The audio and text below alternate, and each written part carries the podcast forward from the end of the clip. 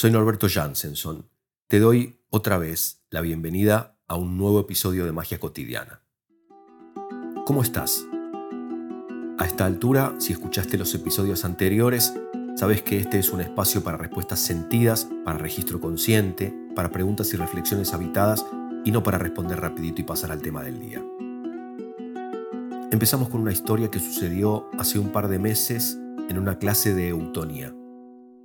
Natalia, la facilitadora y para mí la maestra, nos invitó como primera consigna a que nos acostáramos en el mat, en la colchoneta, en el piso boca abajo y tomáramos registro de nuestro cuerpo llegando al suelo.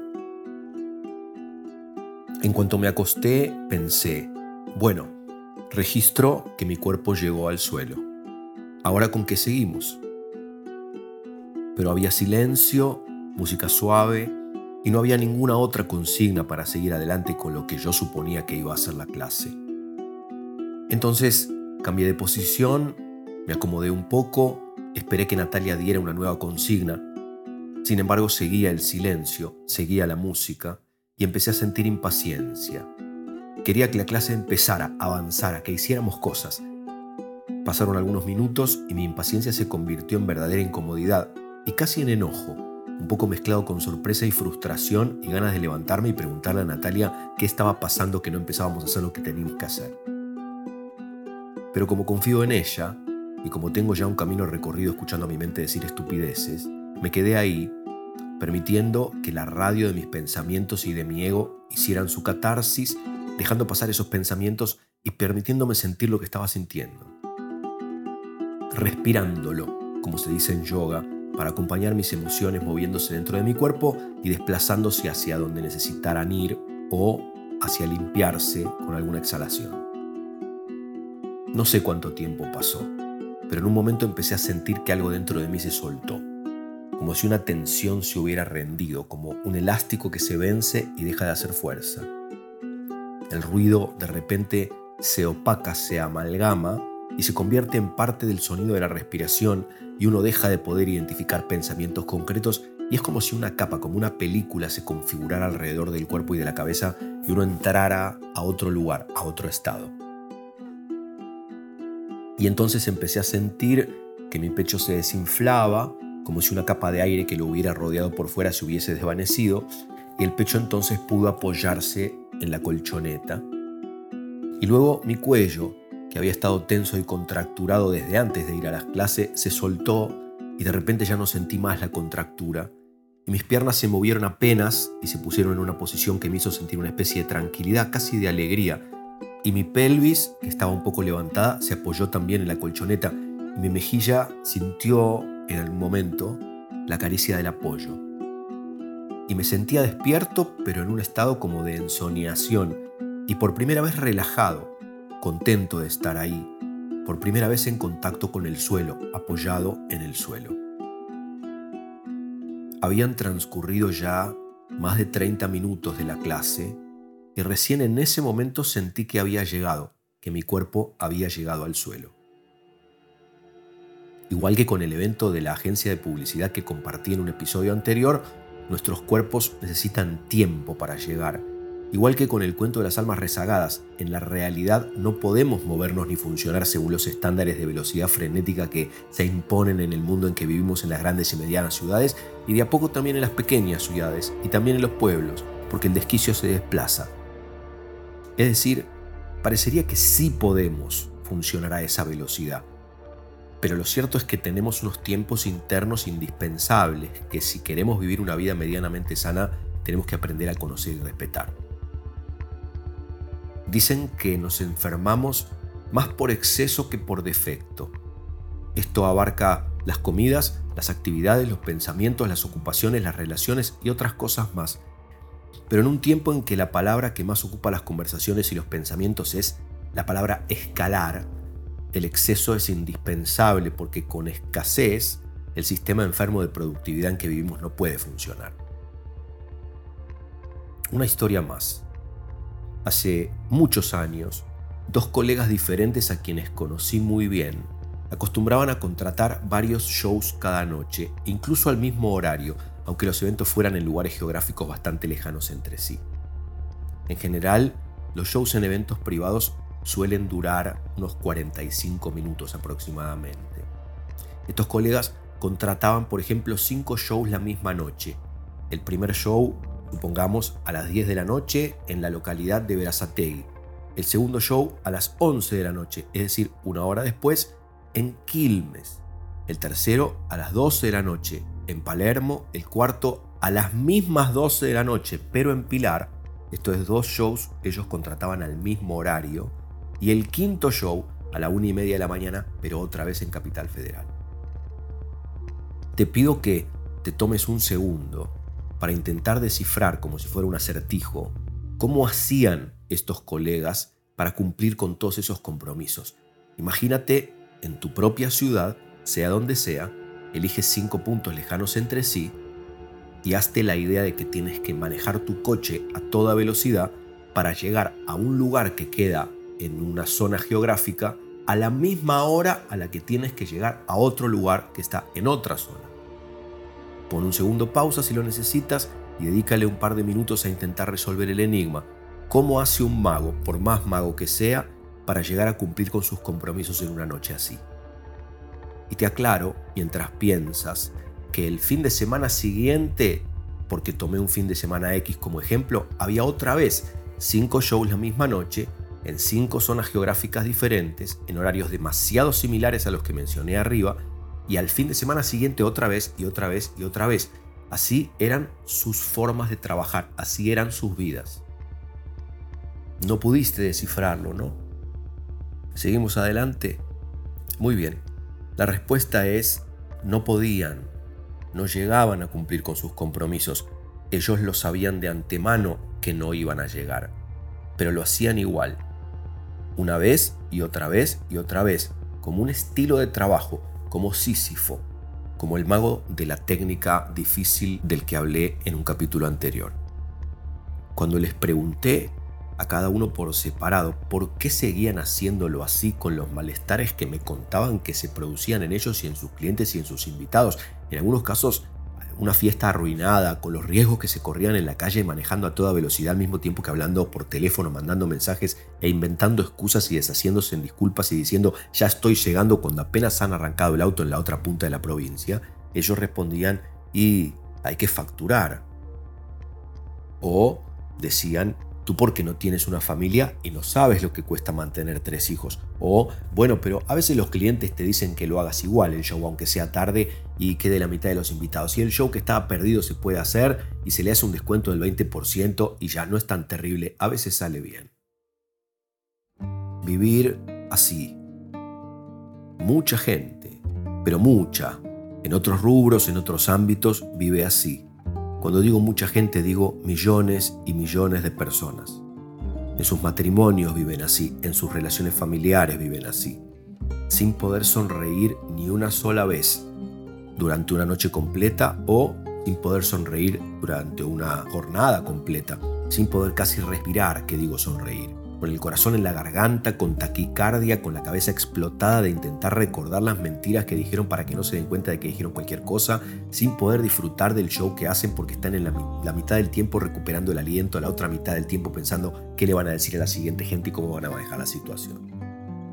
Gente que tiene dos matrimonios en secreto uno del otro durante años.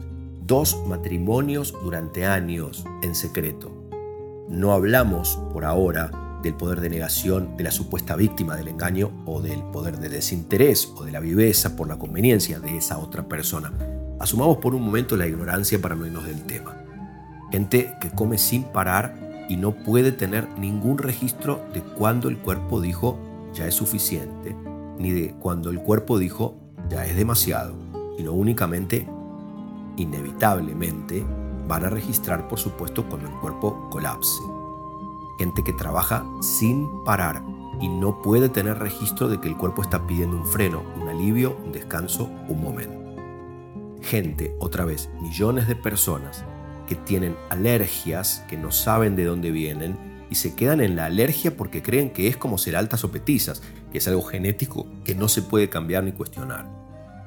Gente que tiene supuestas enfermedades crónicas que se resolverían con un chasquido de los dedos, cambiando quizás la almohada o quitando la almohada, o dejando de comer algún alimento, o dejando de vivir en un departamento que tiene moho, o termitas, o ratas. Gente que vive quejándose de su trabajo y no se plantea dejarlo porque ¿cómo va a encontrar otro trabajo en una ciudad donde hay tanta desocupación? Y entonces vive miserablemente porque pasa en su trabajo más de 12 horas por día. A partir de mi registro de lo que fueron esos 30 minutos en que el cuerpo supuestamente ya había llegado al suelo, pero no había llegado a ninguna parte, empecé a replantearme muchísimas cosas de mi vida, todas ellas relacionadas con no estar presente cuando debía estarlo, con no llegar a un lugar incluso cuando ya había llegado, o habiendo me ido de lugares a los que nunca había llegado, es decir, no había estado nunca presente, en lugares donde estuve y estuve convencido de haber estado. Al comienzo de este episodio mencioné el cuento Las almas rezagadas de Jean-Claude Carrier, que está publicado en su libro El Círculo de los Mentirosos, que dice así. Esta es una historia en la que un etnólogo visita una tribu de aborígenes australianos para estudiar su comportamiento. Se le permite seguir al grupo. En la mañana salen a caminar, en silencio, solamente a caminar por la selva. En un momento, todos los indios se quedan quietos. Dejan de andar, pero no se sientan, no hablan, no hacen nada, solo se quedan quietos como si fueran estatuas. El etnólogo escribe, de repente se quedan quietos en sus lugares. Y luego, otra vez, avanzan, el etnólogo anota, de repente vuelven a moverse como si nada hubiera pasado. Al rato, los indios vuelven a detenerse, sin hacer nada, sin decir nada, sin ponerse de acuerdo, sin sentarse, sin tomar agua. Solo se quedan quietos, muy quietos, como si esperaran que algo sucediera, pero nada sucede. Y de repente siguen caminando. El etnólogo anota, y esto se repite varias veces durante la caminata. En la noche, intrigado, el etnólogo va a buscar al líder de la tribu para preguntarle cómo es que de repente se detienen y de repente avanzan y otra vez se detienen y otra vez avanzan sin sentido aparente. El líder sonríe y responde, a veces en medio de la caminata, a alguien le llama la atención algo que sucede. Puede haber sido el canto de un ave, el reflejo de la luz del sol, una nueva flor, una nueva muesca en la corteza de un árbol. Notamos eso que aparece y seguimos caminando, pero en un momento nos damos cuenta de que nuestras almas se han quedado rezagadas, aún tomadas por eso que nos llamó la atención. Nuestros cuerpos, aunque cueste creerlo, han seguido caminando solos sin las almas durante un tiempo. Cuando nos damos cuenta de que las almas se han quedado rezagadas, nuestros cuerpos tienen que detenerse a esperarlas. Cuando las almas regresan a nuestros cuerpos y vuelven a habitarnos, podemos seguir caminando. Cuando leí por primera vez este cuento, me quedé atrapado con la idea. Mi alma se quedó atrapada en el cuento durante varios días. Hoy mismo que acabo de volver a contarlo, vuelvo a sentir que me caí dentro del abismo de este cuento y no puedo ni quiero salir de allí, de lo que propone, de lo que revela, porque me parece muy valioso, sobre todo para estos tiempos.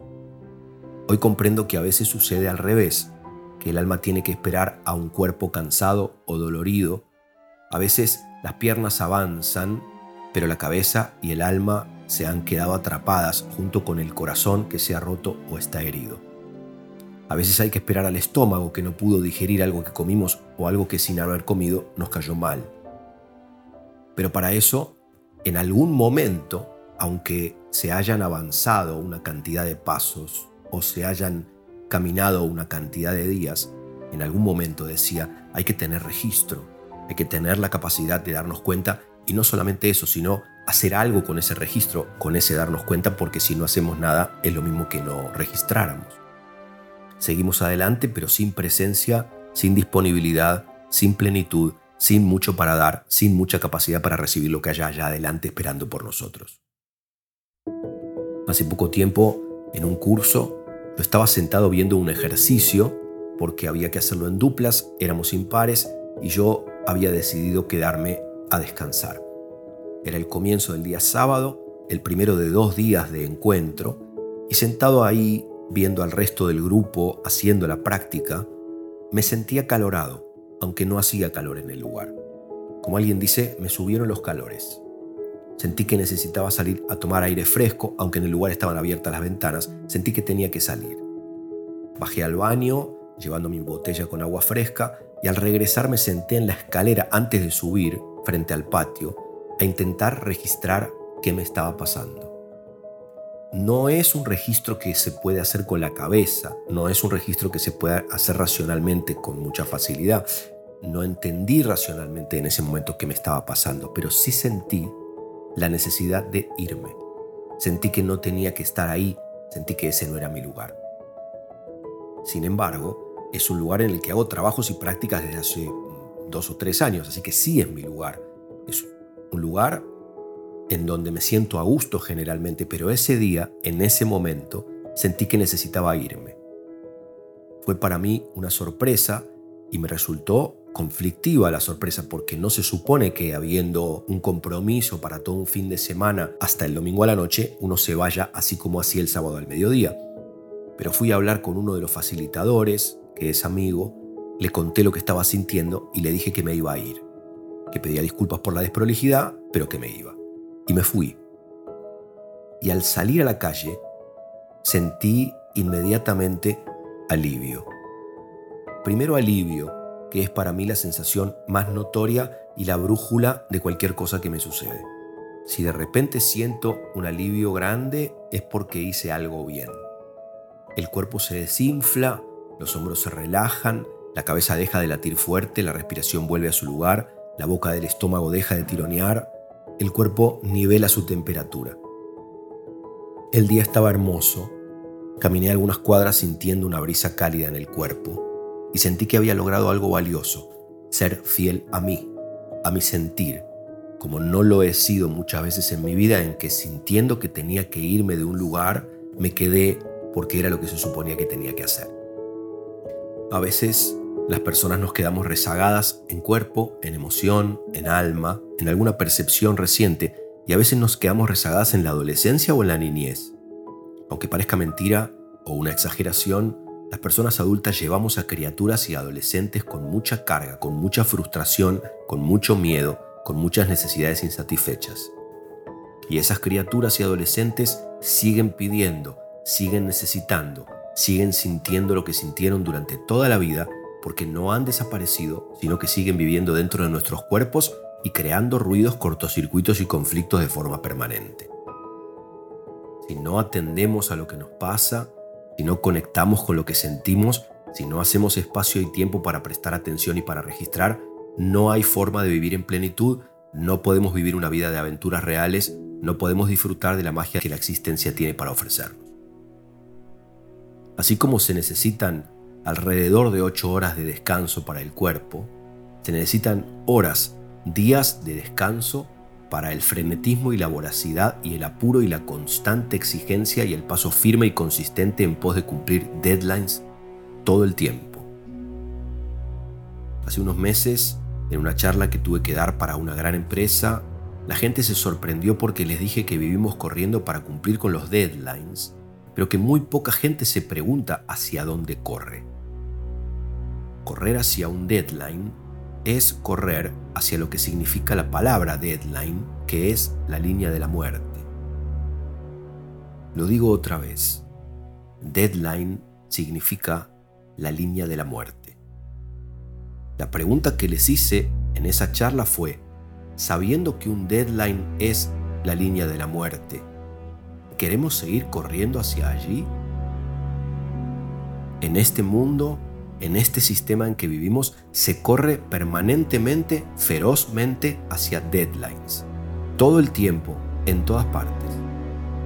No es extraño entonces pensar y decir algo que a alguien puede resultarle obvio, pero que nunca se dice suficientes veces porque parecería que por obvio que resulte, la gente vive como si esto no formara parte de nuestro cotidiano. Parece como si esto nunca lo supiéramos, alguien lo dice y decimos, sí, sí, claro, sí, es así, yo ya sé que es así, pero luego automáticamente lo olvidamos y operamos como si esto no fuera cierto. Decía, no es extraño entonces pensar y decir que la humanidad está corriendo a toda velocidad, cada vez a más velocidad, hacia la autodestrucción, hacia la autoaniquilación, hacia la extinción total. Desde el próximo episodio nos vamos a empezar a meter de a poco en cuáles creo que son los problemas que tenemos y por los cuales nos sucede lo que nos sucede, generamos lo que generamos y padecemos lo que padecemos. A veces, antes de pensar en cambiar el juego de living por otro mejor, más lindo, más grande, hay que resolver los problemas de humedad en las paredes o los problemas de los caños rotos adentro de las paredes o los cimientos del departamento o los problemas de la falta de gas, de luz, de refrigeración o de alimentación para la familia podemos seguir permanentemente cambiando juegos de living y adornos. También podemos seguir cambiando todo el tiempo ropa del armario a medida que las temporadas van cambiando y la moda se regenera cada vez más rápido. Pero sin lo básico resuelto, no puede haber una vida muy plena esperándonos allá adelante. Tengo que detenerme, solo para esperar estar entero para seguir avanzando.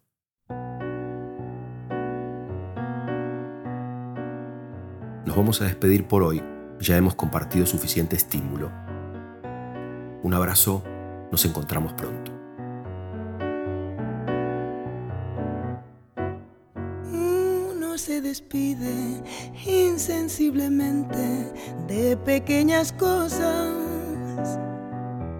Lo mismo que un árbol que en tiempo de otoño muere por sus hojas.